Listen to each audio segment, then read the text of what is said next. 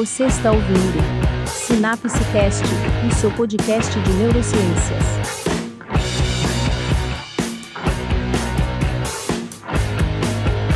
Saudações alucinápticas! Está começando mais um Sinapse Cast, o seu podcast sobre neurociências.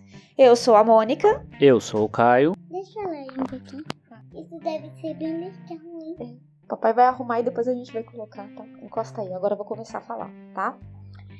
Eu sou a Sofia. E hoje nós temos um tema muito interessante para abordar aqui com vocês. Então vamos começar aqui com os nossos salves. Um salve especial para Emanuele Oliveira, que lá no Twitter ela está como @fornorme. Um salve também para o nosso querido ex-ligante Airk Zamiski, que com certeza vai adorar esse episódio. Lá no Twitter ele tá como Airk Zamiski. Gente, aonde vocês acharem que é, é I, é Y, tá? Um salve para nossa querida amiga amiga Bianca Levi, que fez aniversário ontem, dia 7. A Bianca está no Instagram como biamoras. Um salve para o neuroligante Wenio Silva, que no Twitter está como arroba C. Um salve para Raíra Xavier, que qualificou a sua dissertação. Parabéns, Raíra. A Raíra está no Instagram com arroba Raíra do Carmo. Um salve para nossa ex-aluna, que nos deixou na UEPA há muito tempo e sentimos saudades, mas enfim, é a vida que se tem que seguir, né? Para um salve aí, no caso, para Letícia Barreto, que no Twitter está como Letizanami. Um salve para Franciele Bonet, nossa colega e orientadora também da Neuroliga Marabá. A Fran, ela tá no Instagram com o arroba Franciele Bonet Ferraz. Um salve pro neuroligante Andrei Montebeller, que no Instagram está como arroba Andrei underline Montebeller. E um último salve pro Renato Maraboy, que fez o seu pedido aos 45 do segundo tempo lá no Twitter. Que lá no Twitter ele tá como arroba Renato Souza. Lá no Mastodon também, a galera do rock do podcast Rock Consciência pediu pra gente mandar um salve. Lá eles são arroba rock consciência sem acento e eles estão na instância social.biologianaweb.com.br. Pô, bacana. Bom, a gente deu uma atrasadinha e a gente vai fingir que é de propósito, que é justamente para esse episódio sair hoje no Dia da Mulher, para a gente poder discutir algumas coisas tão importantes aí sobre diferenças de gênero no cérebro, né? Será que elas existem? Será que elas são dimorfismos? Será que o cérebro é um mosaico? É, Para a gente começar a refletir sobre isso, manda aí a frase do dia, Mônica. Pois é, a frase do dia tá mais para um parágrafo do dia. Porque hoje, né, enfim, eu queria mandar um feliz dia Internacional da Mulher aí para todas as nossas ouvintes, para todas as neuroligantes, para todas as alunas que direta ou indiretamente têm contato aí com conosco. Que esse 8 de março seja reflexivo e que a gente permaneça na luta, porque a luta ela é longa e contínua. Então, a nossa frase do dia, ela é de Simone de Beauvoir, tá? Então vamos lá. Que nada nos limite, que nada nos defina, que nada nos sujeite, que a liberdade seja nossa própria substância, já que viver é sempre livre. Porque alguém disse e eu concordo que o tempo cura, que a mágoa passa, que a decepção não mata e que a vida sempre, sempre continua. Então olha só, se você for compartilhar o episódio aí, use a hashtag neurosexismo, tá? No episódio de hoje, além da gente conversar um pouquinho sobre essas questões, a gente trouxe uma convidada também, Marta Candeia Soares. A Marta trabalha lá na Universidade do Porto, em Portugal, no CIBIO, que é Centro de Investigação em Biodiversidade e Recursos Genéticos, lá no campus de Vairão. A gente conheceu a Marta faz um tempo já, porque a gente trabalha com algumas coisas em semelhante e temos discutido bastante essa questão do neurosexismo. Foi ela que apresentou pra gente, inclusive, é, essa crítica. Bom, tem na literatura há um bom tempo já algumas coisas sobre o que poderiam ser diferenças entre homens e mulheres em, em, em vários pontos, né? Primeiro deles, e quase sempre as, os experimentos vão se focar nisso, são no nível anatômico. E esse nível é bem importante, porque como a gente vai discutir depois, você tem alguns trabalhos, inclusive um trabalho de uma meta-análise que foi feita pela Daphna Joel e, e, pela equipe dela, por exemplo, que mostram que essas diferenças elas, elas desaparecem quando você compara os dados como um todo, né? Isso que quer dizer uma meta-análise. O que, que é uma meta-análise, né? É você pegar resultados de muitos, muitos, muitos experimentos diferentes e tentar encontrar um padrão, né? Bom, a primeira diferença que costuma aparecer na literatura é uma diferença que é uma diferença curiosa, né? Porque ela tem uma história. É, e essa história ela começa lá no século XIX com Pierre Broca, que é um cara que era um neurologista, que ele identificou em alguns pacientes lesões em algumas regiões do córtex que alteravam a capacidade desses pacientes de produzir linguagem, né? Então é a afasia de Broca, né? E aí ele descobriu que essas lesões elas se mantinham no hemisfério esquerdo, que foi a primeira vez que dentro do campo da neuroanatomia surgiu a ideia de uma lateralização de função. Né? O que, que é lateralização? A ideia de que algumas funções são localizadas em um hemisfério e outras funções são localizadas em outro hemisfério. Eu acho que vale a pena a gente fazer um episódio só sobre lateralização, porque ele é um bom exemplo de exageros que a gente tem na neurociência, né? Na cultura no geral, a gente voltou a falar de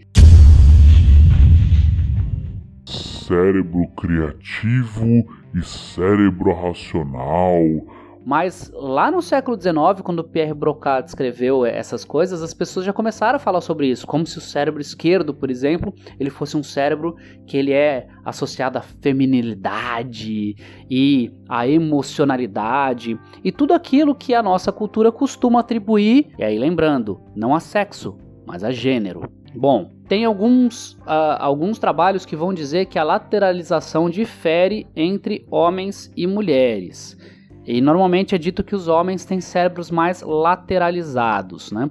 Dizer que um cérebro é lateralizado não quer dizer muita coisa. Basicamente o que está dizendo aí é o seguinte: em homens, um hemisfério seria maior do que outro em grau maior do que em mulheres para todo mundo, tá? Existe um certo grau de lateralização.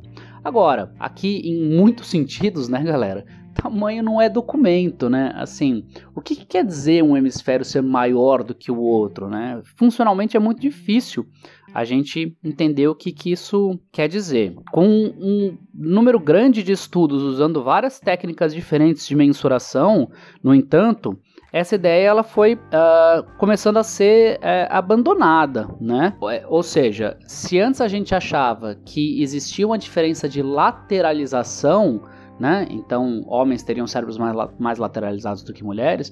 Hoje em dia, os neurocientistas já não discutem muito mais isso porque as meta-análises mostram que não tem essa diferença. Aí é aquela coisa, ah, então não é lateralização. Então vamos lá, vamos ver outra coisa que possa explicar diferenças entre homens e mulheres. Ah, olha só, vamos lá no cérebro emocional, né? Porque mulher é um bicho super emotivo e homens não, homens são super racionais, etc e tal. Mais uma vez sugerindo pra gente que tem valores culturais, né, ideológicos mesmo, que vão perpassar inclusive como é que a gente vê essas coisas nas neurociências. E aí o pessoal foi atrás da amígdala, dos núcleos da amígdala. E aí os caras foram lá tentar analisar diferenças de estrutura. E aí viram que haveria uma diferença em que homens teriam ah, amígdalas 10% maiores do que mulheres, né? Em, em termos ah, absolutos. É um estudo complicado, porque é um estudo pequeno, pouca gente. Aí, bom, quando a gente normaliza para o tamanho do cérebro de cada indivíduo participante, essas diferenças desaparece, desaparecem. Tem um outro estudo que uh, trabalhou com neuroimagem. Então, o que, que eles fizeram? Eles colocaram as pessoas fazendo tarefas homens e mulheres, né, fazendo tarefas que envolvem emoção, né, tipo apresentar estímulos que dão medo, por exemplo, e aí colocavam essas pessoas na ressonância magnética e viam a ativação de algumas áreas do cérebro e eles se focaram na amígdala. E viram que não tinha nenhuma diferença entre homens e mulheres. Aí isso gerou um problema, porque não tem diferença na estrutura, não tem diferença na ativação. Então, ou as nossas técnicas não têm resolução suficiente para descobrir essas diferenças, se elas estão na amígdala, ou não existe diferença. Aí o pessoal foi pro hipocampo. Bom, não tem amígdala, né? Então, vamos pensar outra coisa aí. A orientação espacial. O hipocampo é uma coisa que tem muito a ver com orientação espacial e tem alguns achados na literatura que mostram que Existem algumas diferenças na orientação espacial de homens e mulheres. Isso também tem um pouco a ver com as nossas representações culturais, né? Se você for ver, por exemplo, mas muita gente diz que os homens têm habilidades espaciais muito melhores do que as mulheres. Quer ver um exemplo de como que isso aparece na cultura? Dirigir. Para dirigir tem que ter habilidades espaciais, né? E na nossa cultura, que é bem machista, Uh, as pessoas costumam dizer que as mulheres não dirigem bem, que mulher é tudo barbeira, etc e tal. E que, portanto, isso teria alguma coisa a ver com essa, essa questão de habilidades espaciais. Aí os caras foram lá e fizeram a análise do volume do hipocampo, tamanho do hipocampo entre homens e mulheres. E novamente, quando corrigiam pelo tamanho do cérebro dos participantes, lembrando, mais um desses estudos que você tem uma quantidade muito pequena de participantes e que aí é muito difícil a gente generalizar os achados desse estudo para a população como um todo, né, para toda a espécie humana. E aí quando os caras normalizavam, né, o tamanho do volume do hipocampo pelo tamanho do cérebro das pessoas, não encontravam diferenças. Então os caras pararam e pensaram: não deve ser anatomia grosseira. Por que, que não deve ser anatomia grosseira? Porque acho que talvez a gente tenha diferenças que sejam micro, né? Que sejam diferenças pequenas. Então vamos tentar analisar não como que cada uma dessas áreas trabalha, mas essa, se essas áreas trabalham juntas, etc e tal. Tem alguns estudos que tentaram analisar então a função de redes cerebrais específicas, né? E o que esses estudos é, normalmente apresentam são tendências de diferença. É, a diferença de cada indivíduo, de indivíduo para indivíduo que participa do estudo, parece ser maior do que a diferença, por exemplo, entre mulheres e homens. E isso faz com que seja muito difícil a gente encontrar algum padrão mesmo. E aí os caras vão falar, não, tem uma tendência para não abandonar a hipótese que eles queriam. Será então que isso não tem a ver com diferenças estruturais, mas isso tem a ver com diferenças uh, neuroquímicas? Bom, uma das diferenças que a gente observa quando a gente fala de sexo, né, principalmente quando a gente se foca em homens e mulheres, tem a ver com hormonação. Então vamos lá lembrar como é que são esses hormônios gonadais ou hormônios sexuais, né? Ah, então as gônadas humanas, tanto ah, os ovários quanto os testículos, produzem hormônios. Então, esses hormônios são responsáveis por organizar e por ativar funções tanto nos órgãos sexuais quanto numa série de outros órgãos também. É, então, a gente tem os andrógenos e a gente tem estrógeno e progesterona. Uma coisa que é importante a gente falar aqui é que é o seguinte: tanto homens quanto mulheres têm esses hormônios. Então, esses hormônios eles não são dimórficos. O que, que é dimórfico? Dimórfico é o seguinte: existem coisas que são muito diferentes entre duas populações. Quando a gente fala de dimorfismo sexual, a gente está falando do seguinte: existem coisas que são muito diferentes, de maneira que a gente não pode ver semelhança nenhuma entre homens e mulheres, e aí a gente está falando, claro, de sexo biológico, a gente está falando de homens e mulheres, e é claro, a gente está falando de sexo biológico, tá? Então, por exemplo, os genitais, os genitais eles são dimórficos na maior parte da população. O que quer dizer eles serem dimórficos? Quer dizer que o pênis é muito diferente da vagina, pelo menos na sua versão madura. Os hormônios não são dimórficos, tanto homem quanto mulheres apresentam testosterona, progesterona e estrógeno. Só que a gente apresenta essas coisas em concentrações diferentes. Então, os homens, por exemplo, têm mais testosterona do que tem estrógeno e progesterona. Além disso, os homens não apresentam ciclos como as mulheres apresentam, ciclos de produção desses hormônios. Esses hormônios eles são produzidos lá pelas gônadas, mas eles vão produzir efeitos em muitas outras coisas.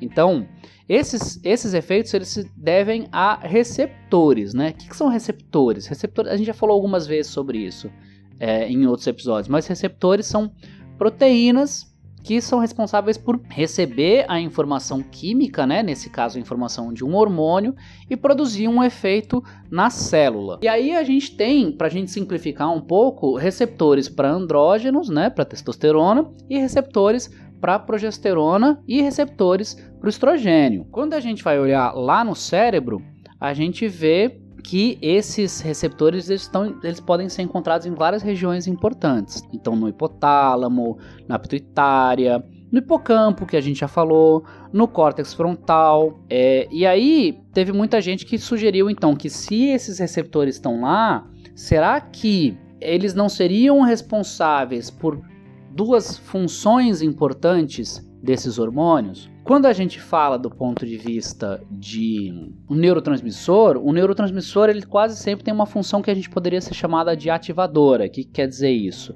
Ele produz um efeito meio que imediato ou por exemplo, como a gente falou no nosso episódio lá sobre neuroplasticidade, com alguns dias, né? Mas os hormônios, eles também poderiam ter um efeito, além de um efeito ativador, eles poderiam ter um efeito que seria chamado de organizador. O que é um efeito organizador? É o seguinte: dependendo do estágio do desenvolvimento do, do cérebro, esses hormônios eles fariam com que o sistema ele se uh, modulasse de uma maneira ou de outra. Então, como que surgiria nesse tipo de perspectiva um cérebro feminino? Né? Então, dependendo do, do, estágio de desenvolvimento da mulher, você tem aumento nesses hormônios circulantes, principalmente no caso do estrógeno. Esse aumento, esses picos, eles vão acontecer, por exemplo, na adolescência, e aí você tem uma feminilização do cérebro. Mas não é só na adolescência, isso aconteceria também, por exemplo, na vida em útero. E a mesma coisa aconteceria no caso da testosterona. Uma coisa curiosa é que é o seguinte, no caso da testosterona, lá no cérebro, um dos principais, o que os achados com animais, tá? Então tem que pensar um pouco nisso. O que os achados têm, têm mostrado de uma maneira bastante sugestiva é que esses possíveis efeitos organizadores da testosterona no cérebro de animais machos, eles não se devem à testosterona. A testosterona no cérebro ela é transformada por uma enzima chamada de aromatase em estrógeno. Então, veja bem, a testosterona, se tiver algum efeito organizador no cérebro masculino, seria em transformar ele num cérebro mais feminino? Não faz muito sentido, né? Mas o fato é que uh, existem algumas teorias que vão sugerir isso. Então, como a gente tem hormônios que são diferentes entre homens e mulheres, esses hormônios eles seriam responsáveis por organizar o cérebro e essa organização iria produzir essas diferenças que a gente está falando aqui, diferenças em cognição e o que poderiam ser diferenças em estrutura. Veja bem, tem alguns achados que são bem consistentes, que mostram que em algumas tarefas em, e através de alguns contextos existem realmente diferenças entre homens e mulheres. Uh, e aqui a gente está falando do ponto de vista de sexo biológico, tá? Não estamos falando do ponto de vista de gênero. Porque existiriam diferenças entre homens e mulheres. E pode ser, faz todo sentido biológico a gente falar que essas diferenças elas se devem a esses processos de hormonação. Só que aí a gente tem um problema sério, que é o seguinte: qual é a causa do processo de hormonação? Se a gente voltar para a diferença entre sexo e gênero, essa é uma distinção que ainda é muito confusa para algumas pessoas, apesar dela ser bem antiga, viu? Ela foi introduzida em 1955 por um sexólogo chamado John Money, que ele fez uma distinção entre o que, seria, o que seria sexo biológico e o que seria gênero, que é uma categoria social, né? Só que essa distinção, na verdade, ela só entrou em voga principalmente com a ascensão do feminismo da década de 70. Hoje é uma distinção que ela é admitida principalmente nas ciências sociais e pela Organização Mundial de Saúde. Então, tipo, oficialmente, a Organização Mundial de Saúde faz uma diferenciação entre gênero e sexo. Sexo é o sexo biológico, ele se refere à organização do corpo, principalmente da organização das gônadas, né, que seriam os órgãos genitais que teriam função reprodutiva nas outras espécies que não a espécie humana. A espécie humana, lembra que os órgãos genitais aí servem para outra coisa também aí, viu, galera? Não é só para reprodução não, tá? A gente pode usar para se divertir. Apesar de na cabeça da maior parte das pessoas, eh, sexo biológico ser fundamentalmente masculino e feminino, a gente pode classificar masculino, feminino, diádico, intersexo e altersexo. Então é bem mais complexo do que só isso. Então, a diferenciação na, na, nossa espécie, né, na espécie humana, a diferenciação sexual típica que as pessoas costumam pensar, né, entre masculino e feminino vai incluir presença ou ausência do cromossomo Y, tipo de gônadas, quer dizer, se são ovários ou se são testículos, os hormônios sexuais, anatomia reprodutiva interna, como por exemplo a presença do útero nas mulheres, uh, e a genitália externa. Isso é sexo. Gênero, por outro lado, são aquelas características que vão pertencer e ser diferenciadas entre masculinidade, neutralidade, androginia e feminilidade. Por isso que a gente diz que o gênero é uma construção social. É claro que o gênero ele incorpora o sexo biológico, né, como um estado de ser do sexo masculino, do sexo feminino, ser uma variação de intersexo, por exemplo mas vai incluir principalmente aquelas estruturas sociais que são baseadas no sexo, né? Que vai incluir papel social de gênero, e vai incluir outros papéis sociais e vai incluir a identidade de gênero. Então, normalmente a gente fala, por exemplo, em pessoas que são cisgêneros, tá? Pra, pra gente encurtar cis, né? Que são pessoas que se identificam com aquele gênero que é designado quando nascem. Então, por exemplo, homens que se identificam com, como homens, mulheres que se identificam como mulheres. Ou a pessoa pode ser transgênero, né? No sentido de que ela não se identifica com aquele uh, gênero que foi designado uh, no nascimento. Além disso, também a gente pode identificar com gênero binário, homem ou mulher, ou não binário, tá? Então, a gente tem muitas combinações de sexo, gênero e tudo aquilo que está associado à identidade de gênero, papel social de gênero e outros papéis sociais. Por isso que a gente diz que gênero é uma construção social.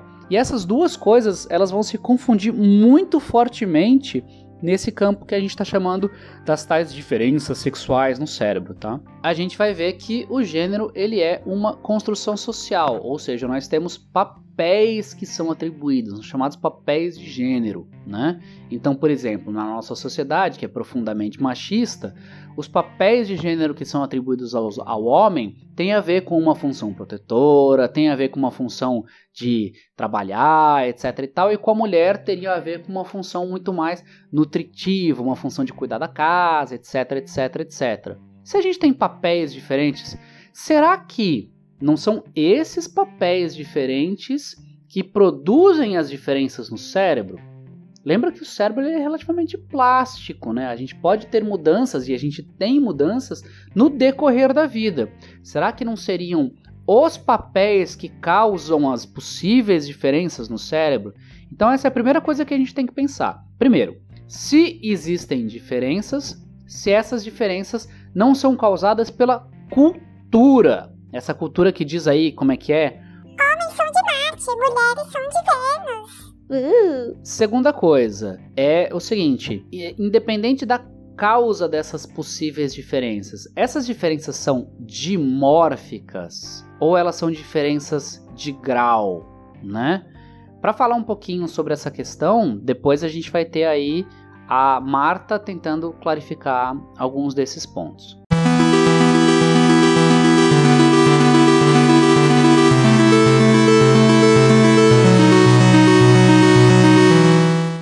Então, faz muito tempo que tentam perpetuar as diferenças no cérebro entre homens e mulheres. E para sustentar isso, diversas pessoas criaram hipóteses sobre essas diferenças, na tentativa de sustentar o que a gente chama de neurosexismo. A palavra neurosexismo, ela se refere a possíveis diferenças de tamanhos e partes do cérebro ou a forma de algumas áreas cerebrais, dependendo do sexo com o qual a pessoa nasce, se masculino ou se feminino. Mas essas hipóteses que sustentam o neurosexismo são baseadas em resultados muito duvidosos e bota duvidoso nisso. O problema não é só ser mentira. O problema está em muitas pessoas acreditarem nisso e se tornarem perpetuadoras de um preconceito sem tamanho que desqualifica, sobretudo, a mulher. O mais doloroso disso tudo é ver que membros da comunidade científica se tornaram, num passado, ou se tornam atualmente propagadores de tamanha coisa sem fundamento. E esse raciocínio errôneo geralmente é aceito sem muito questionamento, e quando alguém questiona, geralmente é uma mulher. O termo neurosexismo, ele pretende ser um rótulo que engloba todos os posicionamentos e teorias que usam pesquisas neurocientíficas para reforçar ideias pré-determinadas sobre as diferenças entre os sexos masculinos e feminino. Esse termo ele foi usado pela primeira vez por Cordelia Fine, que é uma filósofa, psicóloga e escritora britânica que trabalha na Universidade de Melbourne, na Austrália. Ela usou pela primeira vez em 2008. E então, depois que ela lançou um livro em 2010, que é As Desilusões dos Gêneros, né? É, como as suas mentes, a sociedade e o neurosexismo criam essas diferenças. Depois que ela lançou esse livro, aí que esse termo neurosexismo realmente acabou se propagando. O pensamento sexista, ele sempre esteve presente na nossa história, e a sua aplicação para tentar justificar as diferenças entre homens e mulheres acabou se expandindo e criando aí o neurosexismo numa tentativa de, justificar cientificamente que mulheres eram diferentes de homens e logo, de certa forma, inferiores. Mesmo que os estudos não falassem em uma inferioridade feminina, sempre o que era diferente do masculino, ou seja, o feminino, era tido como algo inferior, né, desqualificado, vamos assim dizer. Um exemplo de que essa situação ela não é nova aconteceu em 1915, quando a luta pelo voto feminino ganhava força aí no mundo ocidental. Nessa época, um neurologista chamado Charles Dana expressou a sua opinião sobre o voto feminino no The New York Times. Ele disse: Se as mulheres alcançarem o ideal feminista e viverem como homens, elas correrão um risco de demência 25% maior do que o que temos agora. Ah, gente, isso aí é um absurdo. Mas antes, vamos pensar o contexto e entender o porquê coisas como essas eram ditas aceitas e reforçadas pela sociedade da época. Bem, aparentemente ele disse isso como justificativa de que a metade superior da medula espinhal, que controla ali as extremidades e a pelve, é menor nas mulheres. Segundo esse médico, isso afetaria a eficácia das mulheres na avaliação de iniciativas políticas ou autoridade judicial. Logo, segundo Charles Dana, a participação das mulheres na política seria perigosa para a saúde. Mas a verdade é que um, um, especialista em cérebro, falando que você ficaria demente se se envolvesse com política, diminuiria ou eliminaria as chances de você querer se envolver com o um assunto e, fará, e faria, no caso, você parar de aporrinhar para ter direito ao voto. E assim a sociedade machista, como sempre, castraria qualquer possibilidade de ascensão da mulher na política. A professora Sônia Reverte Bagnon, da Universidade Jaime I de Castellón, em uma das suas várias reflexões sobre o neurosexismo, ela chegou a comentar sobre esse episódio promovido aí pelo Charles Dana, né, aquele médico neurologista que eu falei aí um pouquinho. E ela foi certeira quando classificou como pensamento pseudocientífico, que é quando rótulos como esses da inferioridade feminina se refere a crenças de maneira preconceituosa e não científica e que são mantidas pela própria comunidade científica. Né? Você tem ali uma pessoa que é do meio acadêmico que fica falando essas coisas aí absurdas, né? Dando ali uma autoridade àquela, àquela, àquele pensamento ali, né? A sua opinião que não tem nenhum embasamento científico. Hoje, no geral, essas crenças elas são sustentadas por uma má interpretação ou mesmo por uma distorção deliberada de fatos científicos com um propósito específico. Às vezes, temos é, alguns estudos realizados com poucas pessoas que mostram diferenças muito sutis e semelhanças muito persistentes em algumas atividades cerebrais, por exemplo. Mas na hora da divulgação, sai lá: homens agem assim e mulheres agem assado, sem se atentar no restante da pesquisa que foi publicada. Mas, no geral, os resultados que reforçam as diferenças, além da má qualidade apresenta ainda metodologia ruim, apresentam premissas não comprovadas e conclusões prematuras. Há também a verificação de uma contaminação das nas neurociências pelos preconceitos que norteiam a investigação desse campo específico.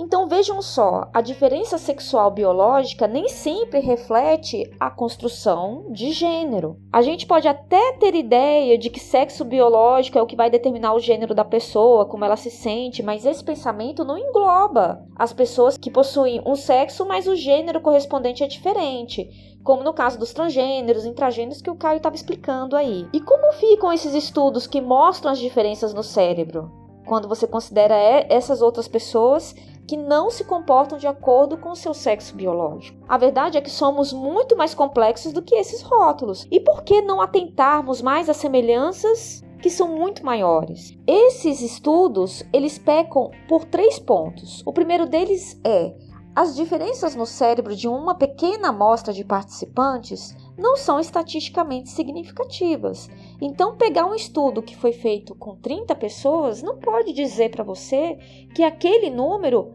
vai refletir como é a nossa população.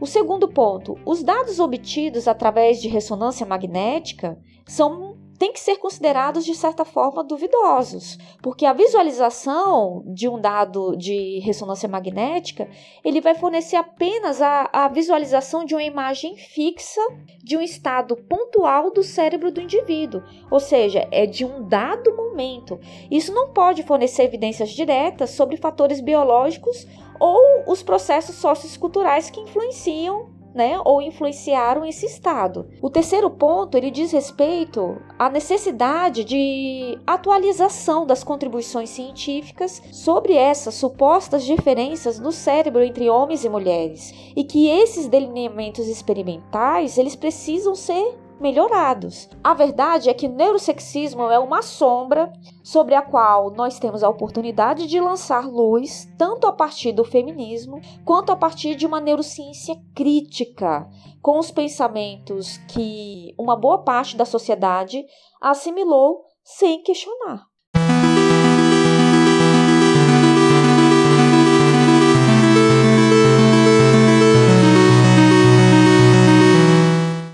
Bom, a gente fez uma discussão bastante interessante sobre essa questão das diferenças sexuais, se elas existem se elas não existem, e se elas existem, quais seriam as causas delas. Mas existe uma teoria alternativa que está ganhando bastante espaço atualmente, que é a ideia do cérebro mosaico. Para falar um pouquinho sobre essa teoria, a gente trouxe aqui a Marta Soares, lá de Portugal, para ajudar a gente a, a, discutir um pouco melhor essas questões. Marta, você pode se apresentar para a gente, por favor? E aí depois a gente entra nas perguntas. Então, olá a todos. Isto é a minha Olá. primeira vez a, a falar num podcast, estou assim um bocado. Mas e, e, eu, e achei interessante este convite porque não sou nem psicóloga nem socióloga. Então tenho um certo receio que os, que os técnicos me levem a mal, porque todos os contactos que tive com psicólogos eles sempre me reduzem um bocado à, à questão de ser bióloga e tal. Mas pronto. Então, eu sou bióloga e sou bióloga marinha de formação e apesar de agora até estar mais focada em trabalho de laboratório, uh, de facto continuo a identificar-me mais com o campo e com mergulho e com aquilo que acabei, acabou por ser esse o meu a minha formação mais importante. A minha cabeça ainda continua a, ver aqueles, aqueles meios de recife de coral cheios de biodiversidade e, e cheios de peixe de toda a maneira efetivo. Portanto, sou uma peixóloga. Não sei se era isso que vocês queriam que eu dissesse. Mas peixóloga assumida e interessada em, em mil outras coisas, não é? Mas comecei por, por uh, a minha formação é em biologia marinha e depois acabei migrando para questões mais na, da fisiologia, da cooperação e, e neurociências. Mas sempre assim, estou migrando nessa direção. Pá. E daí então o meu interesse nestas questões mais cerebrais, até porque a cooperação é um comportamento tão, tão complexo e interessante e sei que muita gente pensa, mas peixes cooperam. Sim, cooperam, é verdade. Claro e, que cooperam. Então, mas falando então de, de humanos, né? Tenho a certeza que os psicólogos, lá está, já iam dizer, ah, então, mas peixes, trabalhas com peixes e agora vais falar sobre a teoria do mosaico, humanos. Mas, mas eu acho sinceramente que é um approach muito, muito interessante este de vir da biologia e dos peixes e trazer uma nova, um novo olhar a esta temática. Acho sinceramente que é bom. Não, não estando nem categorizada como psicóloga ou estando mais até na, na ordem do biologismo, como eles dizem. Não é?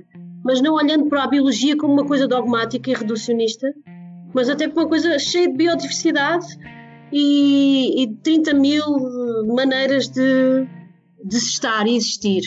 Falando dos meus peixes, dos meus modelos, são cooperam sim e por acaso até mudam de sexo. Portanto, falando assim de questões, mudam de sexo, começam como fêmeas e depois, em termos contextuais e ambientais, quando dá, quando dá mais jeito, ou quando é necessário, eles acabam mudando de sexo.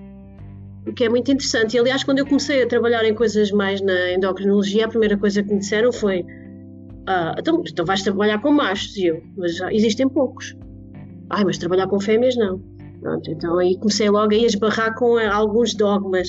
Mas sim, é, Marta, aproveitando que você já, já começou a entrar no, no assunto que a gente debateu antes aqui, é, uhum. quais as, as evidências que existem a favor da teoria do cérebro mosaico? Depois do convite, a primeira coisa que eu pensei foi: ok, vou ter que mergulhar na história e na filosofia e na religião e não sei o quê. Portanto, eu sou uma pessoa muito desconstruída, lá está. E comecei por pensar no que é que é isto de género e de onde é que isto veio. E ainda agora, por acaso, até estou a ler eh, O Segundo Sexo da Simone de Beauvoir. Então pensei, sei lá, em, em Pitágoras que dizia que há um princípio bom que criou a ordem, a luz e o homem, e um princípio mau que criou o caos, as trevas e a mulher. Comecei a deambular na, em torno desta coisa da, da opressão e da opressão que as, que, que as mulheres sofrem desde sempre, é quase a opressão mais antiga, né? e nesta segregação. É? E até, até na filosofia mais antiga, como por exemplo Aristóteles dizia que fêmea é fêmea em virtude de certas carências de qualidades. E depois a, religião com São Tomás a dizer que a mulher é um homem falhado, um, homem, um ser ocasional. E depois todo o cristianismo, né, declarando Eva como um osso supernumerário, não é? Portanto, comecei a pensar nesta opressão, não é? que é quase uma, uma luta, um conflito que aparentemente as mulheres têm tido dificuldades em sair um pouco vitoriosas, né? Uh, e então pensei, pá, mas isto é um bocado história antiga, isto, mas isto já vai, não é? Isto hoje em dia não é bem assim, mas, mas isto, isto do género acaba por ser tudo isto, acaba por ser uma construção social milenar, antiquíssima, que aumenta e coloca na pedra essa segregação, que é dual e que é absoluta. E, e mesmo a sociedade atual ainda continua a reger-se muito com essa segregação. Ok, há sítios piores, mas mesmo em Portugal e no Brasil, apesar de não ser legal, é uma, uma segregação que, que uh, prevalece. Agora, o que acontece é que isto saiu de ser uma agenda filosófica ou religiosa e a ciência acabou por substituir essa agenda uh, e dar e, e, e, dar eh, uma certa legitimidade a esta disputa. Isto é, é como se, uh, ok, agora estamos num, num, regime mais científico, mas então podemos na mesma confirmar estas, estas evidências, mas desta, desta feita com a faca do anatomista. Podemos dizer que existem realmente diferenças, isto é, então, respondendo à, à pergunta de géneros, não existem géneros, porque o género é uma construção social e sendo assim até poderiam existir mais do que dois géneros.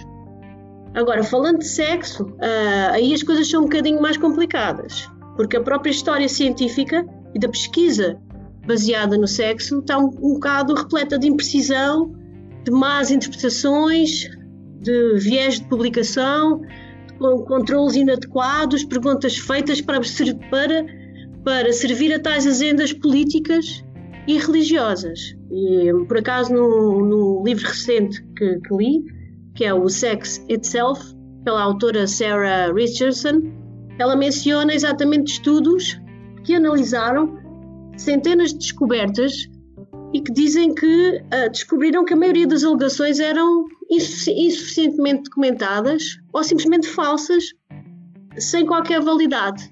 Portanto, muitas vezes existem artefactos que vêm e, usam a ciência de alguma maneira para confirmar aquilo que já está na nossa, na nossa matriz social. Mais ou menos era também aquilo que, que eu e o Kai temos falado, não é? Uh, a ideia da ciência a continuar a, a, cumprir uma agenda que já não fica bem dizer, que é uma agenda religiosa inicialmente, uma agenda até filosófica, não é?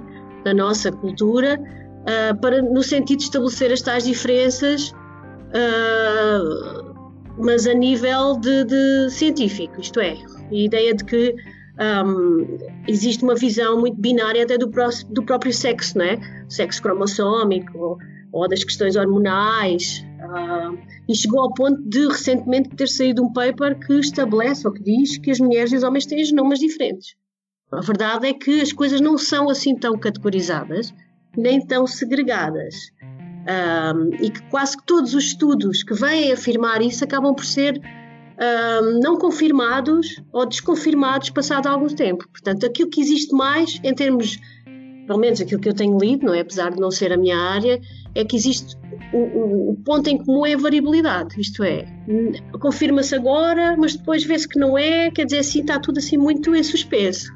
Mas as perguntas parecem sempre muito direcionadas. Portanto, neste ponto é mais imperativo pensar criticamente acerca deste, de, das perguntas e também uh, um bocadinho outside of the box, né, de certa maneira, porque uh, as pessoas são bem mais diversas e vai muito mais para além do, do dimorfismo sexual. Essa ideia do dimorfismo é muito forte, né? A, a Daphne Joel é, falar que a gente usa o dimorfismo sexual da genitália como se fosse uma espécie de. E, e, e, isso também, também poderia ser questionado, claro, mas como uma espécie de modelo, né? Porque se a gente for pensar Sim. do ponto de vista é, genital, e a gente falando meramente então de, de, de sexo Uh, existe um dimorfismo, quer dizer, as mulheres sim, são bastante sim. diferentes dos homens. E a gente usa isso como modelo, inicialmente, me parece, na cultura, né?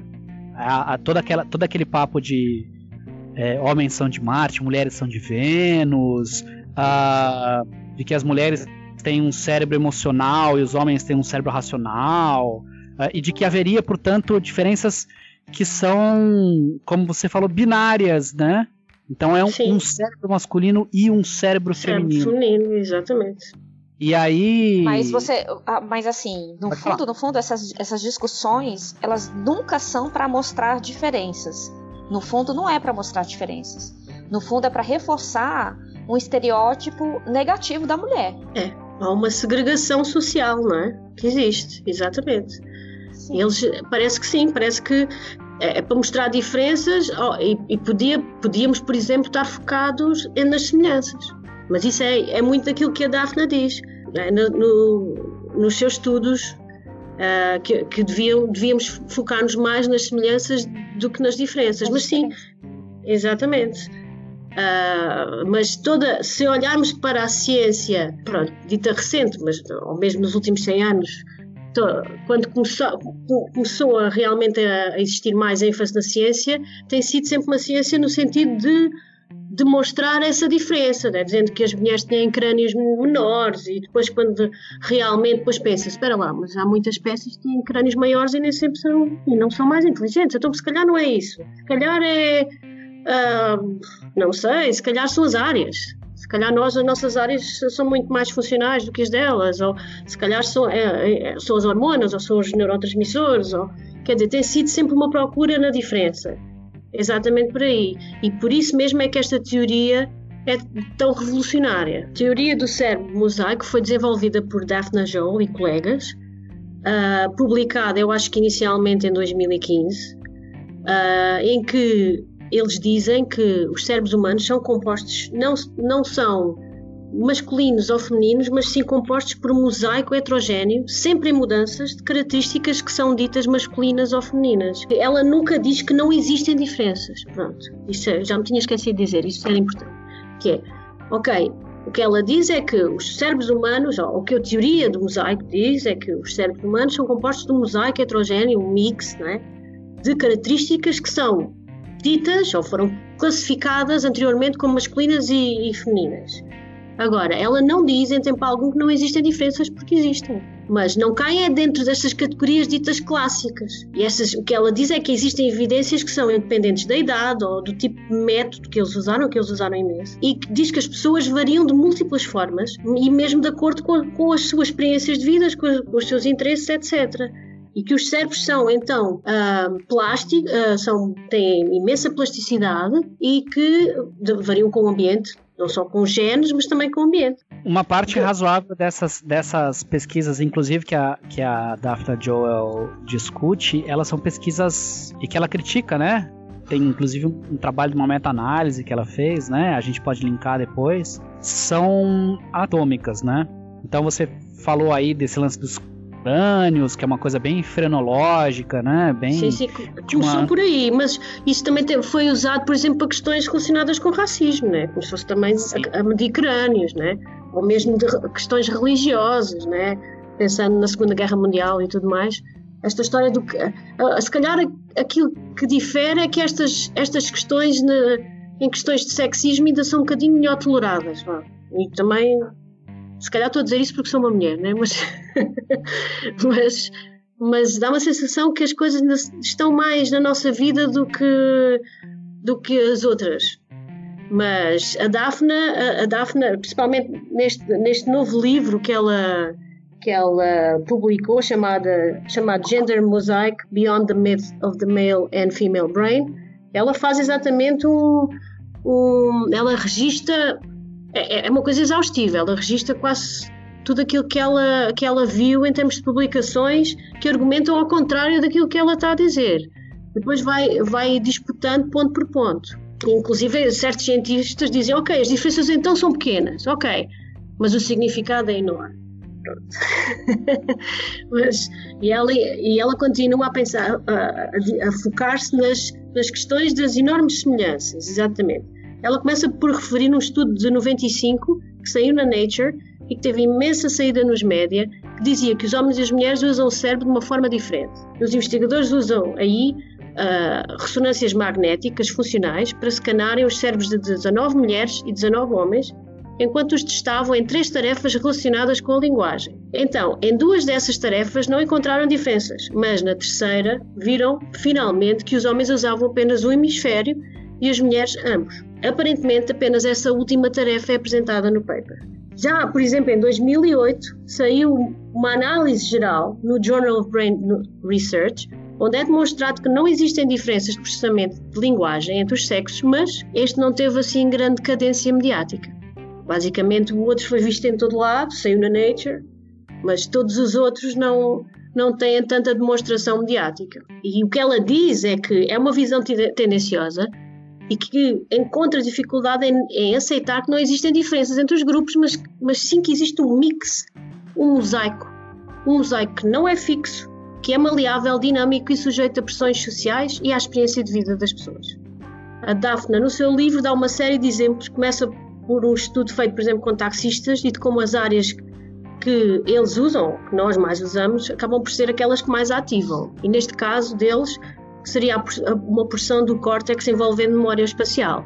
E fala, por exemplo, de bebés humanos, meninos e meninas, como estes são estimulados de forma diferente desde o primeiro dia, até para mais tarde viverem uma vida, é como se fosse uma preparação, né? uma vida mais segregada, uh, tendo diferentes papéis ditos de género, e claro, sim, nesse caso, acabando por ter padrões de ativação cerebral diferentes. É? E a verdade é que o papel do ambiente social é imenso e ela refere-se a um estudo que mudou a perspectiva dela nesta área, um estudo que foca nos neurónios piramidais do hipocampo, neurónios super importantes na memória e na percepção espacial.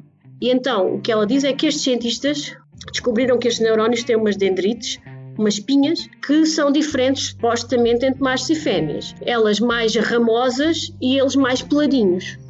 E o que eles, o que eles fizeram foi estressarem os ratinhos durante 30 minutos e descobriram então que as dendrites mudam. Eles ficavam mais ramosos e elas mais clarinhas. E aí ela pensa: ok, então mas esperem lá. A simples exposição a 30 minutos de stress faz tudo isso? Imaginem só se a nossa genitália mudasse da mesma maneira, não é? Tu, por exemplo, perdias o avião, estressavas horrores e de repente descobrias assim uma diferença brutal, não é? é. Marta, você acha que a hegemonia das teorias dimórficas sobre o cérebro ela se reforça pela pouca presença de mulheres neurocientistas em posições de decisão? É, eu, eu pensei nessa, achei esta pergunta muito fixe, muito legal, né? Vocês dizem. e, e pensei, e eu acho que é um sim e não, basicamente. E pensei no filme Matrix, e, e, pensei nas pessoas todas dentro daquele Matrix que fazem parte de uma engrenagem, como nós fazemos assim parte de uma engrenagem. E pensei que mais importante do que do que tu seres mulher ou, ou homem é talvez estás, tentar estar fora dessa, dessa matrix. Isto é, se pensarmos que a ciência é um meio conservador, interessa sim ter mais representatividade, não nos diz que a visão, que esta visão dimórfica por si só se iria alterar. Alteraria, alterar-se-ia sim se os investigadores, homens e mulheres, perceberem que fazem parte de um sistema que é politizado, é? e tudo é, e decidirem que é importante que tragam as suas diferenças também para a pesquisa. E não podemos é ser ingênuos e pensar que as nossas perguntas são totalmente imparciais uh, e que surgem de um meio completamente transparente.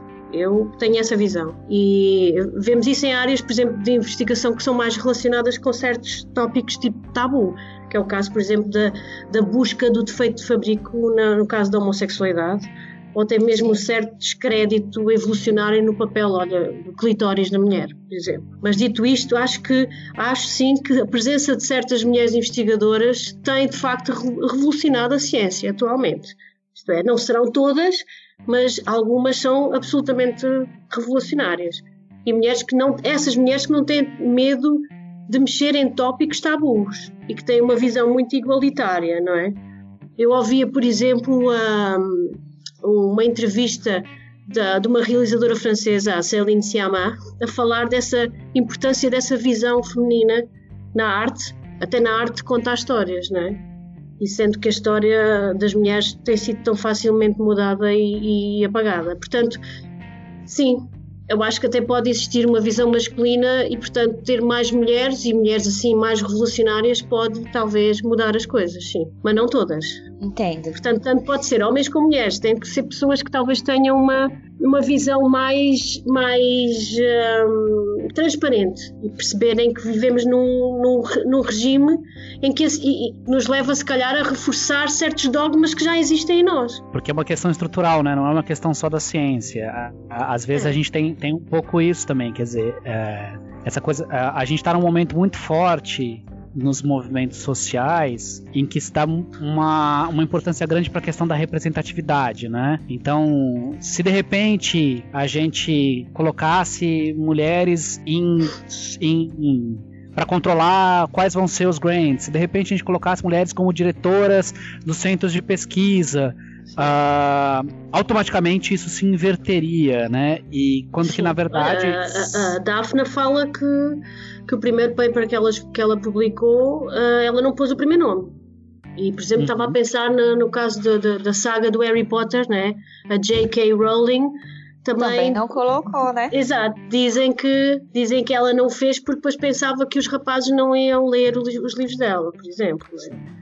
Isto é tudo muito recente, de facto. Mas, mas o, o, o sexismo, que parece que é o que, que tá em questão, né? Ele, ele é estrutural, né? Ele não está só na ciência, e eu acho que não é só uma questão da gente substituir as, as pessoas. É. Acho que é um, um, processo maior, né? É, é, ainda mais porque a ciência é bastante conservadora e percebe-se, né? Porque afinal nós temos de ter protocolos muito bem regularizados e tudo mais. E dá uma sensação que, que muitas pronto, muitas mulheres também fogem um bocadinho a estes, a estes tópicos, né? Pronto, né? tentam não pensar muito no assunto e fazemos a nossa vida e, e é tudo mérito e, e pronto, né? Sim. Mas. É, eu não sei se, se em Portugal está é, tá acontecendo o que está acontecendo aqui no Brasil. Por exemplo, nos cursos de graduação em biologia, medicina, biomedicina, enfim, a maioria do, dos alunos são mulheres. Aí você vê que isso se perdura ainda durante a, a pós-graduação. Você tem ainda na pós-graduação é, mais mulheres que homens nessas áreas. Mas quando você vai tratar, por exemplo, de vagas nas universidades mais concorridas, nunca são elas que passam. O, o que, o, assim, às vezes eu fico pensando, né, o que está acontecendo? E é uma visão assim de que não há é uma visão quadrada de que não abre espaço para a mulher crescer, não abre espaço para a mulher crescer e assim são essas pessoas que estão dominando Sim. o campo da, da, da, ciência, da neurociência e é um pensamento que por mais que o cara não acredite no no, neuro, no neurosexismo, entendeu? Ele não vai abrir a boca para falar que acredita isso, mas está enraizado esse preconceito dentro dele. Sim, sim. Sim, eu acho que também é isso que torna um bocadinho esta teoria ainda mais revolucionária, porque o que ela diz é que basicamente não há, existem mais diferenças entre um, o indivíduo A e o B, o macho A e o macho B, do que, do que entre a categoria toda né, dos homens e das mulheres. Que é uma coisa que é um bocado inaceitável. E ela tem levado imensas respostas, né? apesar dela ter estudos com, com mais de mil cérebros humanos em que ela mostra empiricamente que, que não há grandes não há grandes variações em termos de massa cinzenta e massa branca e, e medidas de conectividade.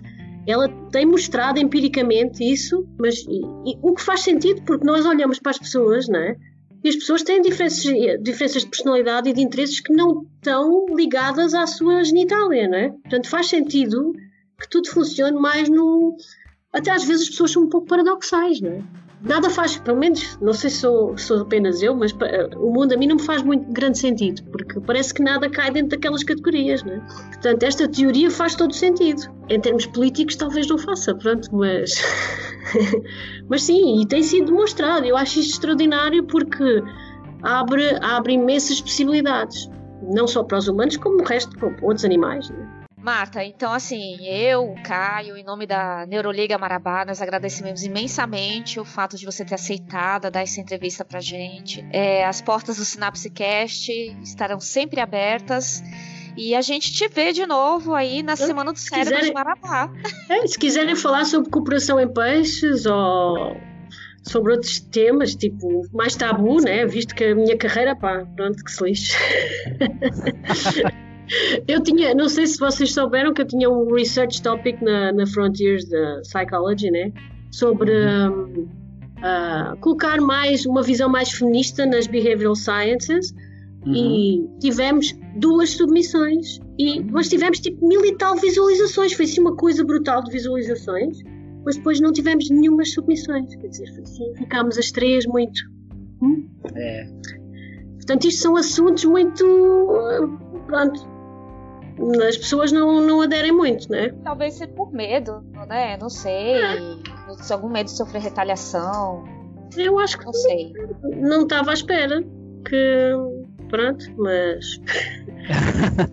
não, acho que a gente, a gente precisa fazer mais, mais, mais conversas, mais entrevistas. Acho que mesmo o tema é. da, da operação é um tema muito interessante para a gente discutir. a, a neurobiologia da cooperação, mas o tema da é. questão da orientação sexual também, eu acho que é uma coisa bem, bem urgente também para. Eu acho que esta teoria do mosaico também, tra também traz muito disto, não é? Pronto, eu acho, está. Eu acho também. As coisas não estando assim muito bem definidas, né? Isto é nada está definido, as pessoas são mosaicos, né? Mas tá bom. Olá, eu sou a professora Mônica Maximino. E eu sou o professor Caio Maximino. E o Sinapsecast é uma iniciativa da Liga Acadêmica de Neurociências de Marabá, um projeto de extensão orientado por nós, vinculado à Universidade Federal do Sul e Sudeste do Pará e à Universidade do Estado do Pará. Obrigada por nos ouvirem e até a próxima!